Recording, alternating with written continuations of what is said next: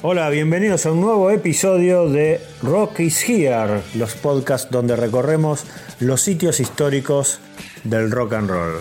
En este nuevo capítulo vamos a conocer los Trident Studios, donde se grabaron discos inolvidables de grandes artistas, desde los Beatles a Bowie, pasando por Queen, Genesis o Rush, entre otros.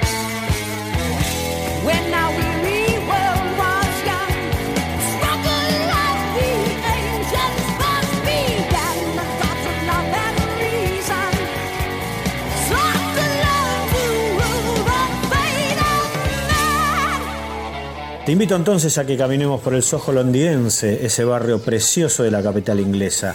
Prácticamente a la vuelta de Soho Square vas a encontrar un callejón peatonal bastante angosto que se llama St. Anne's Court. No tiene más de un par de cuadras de largo y entre algunos negocios comerciales y boliches para comer algo vas a ver la puerta del número 17. Ahí funcionaron los estudios Trident entre 1968 y 1981.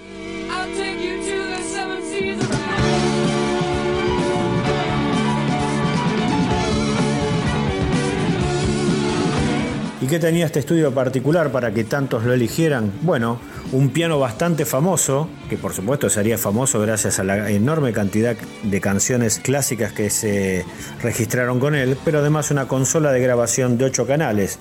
Para que te des una idea, cuando lo empezaron a usar los Beatles, todavía en actividad, y Abbey Road contaba con apenas cuatro canales de grabación, Trident tenía nada más y nada menos que ocho en su consola, su famosa consola. Además, los estudios Trident estaban equipados con el sistema Dolby para reducción de sonidos, todo un avance tecnológico para la época.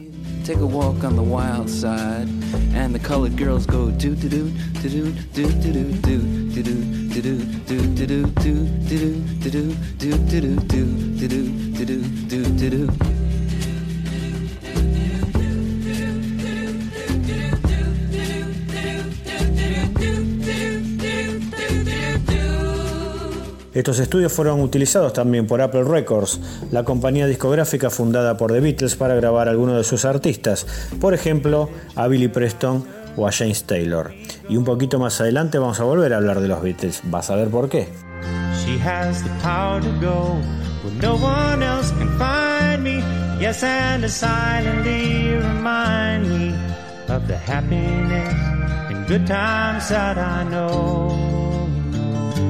Otros artistas que también pasaron por acá, Supertramp grabando Crime of the Century, Jeff Beck grabando Wire, los Stones grabaron parte de su Midnight Rambler y sigue la lista, Judas Priest, Lou Reed con Transformer, Elton John quien grabó su segundo y homónimo disco donde incluyó el famosísimo track Your Song, además de muchos clásicos.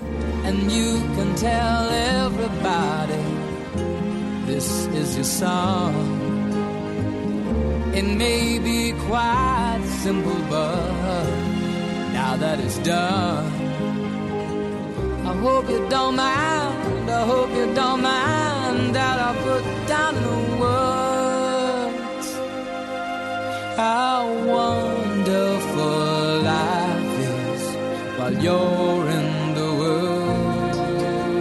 Un habitué del piano justamente era el señor Rick Wakeman, quien ayudó nada más y nada menos que a David Bowie a grabar varios de sus clásicos iniciales. El Genesis de Peter Gabriel registró en Trident nada menos que los discos Nursery Crime, Trespass, A Trick of the Tail y Win and Wuthering.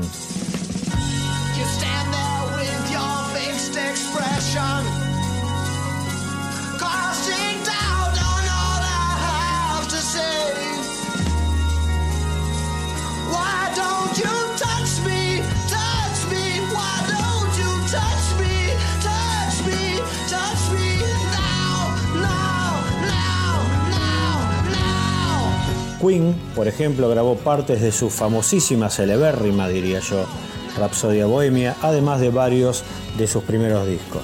Tres de los Beatles también usaron estos estudios para sus carreras solistas. Ringo registró su hit Y Don Camisi, Lennon grabó Cold Turkey con la Plastic Ono Band y George Harrison inmortalizó partes de su disco triple, el fabuloso All Things Must Pass.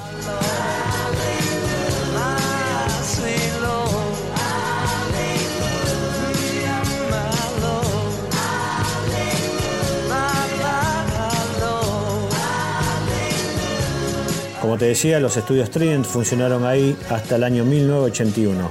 Actualmente funciona una productora audiovisual, pero mantiene una placa recordatoria de los estudios arriba de su puerta en homenaje a David Bowie.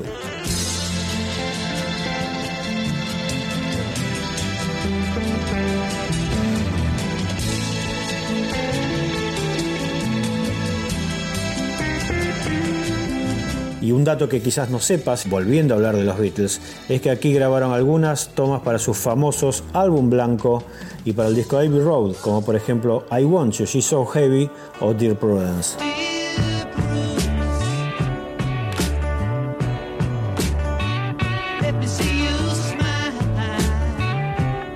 No dejes de visitarnos en rockyseer.com, nuestra página web, desde donde vas a poder escuchar todos los episodios de este podcast y también conocer más sobre todo nuestro proyecto, los libros sobre Londres y otras ciudades, las visitas guiadas y mucho más.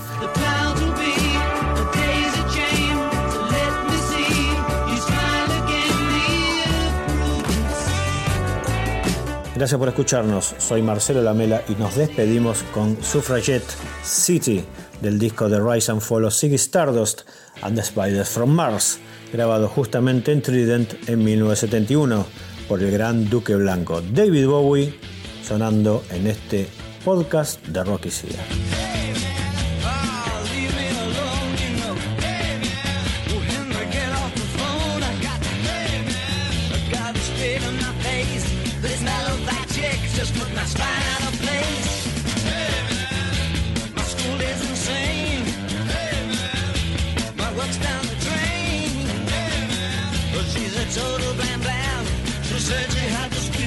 Yeah.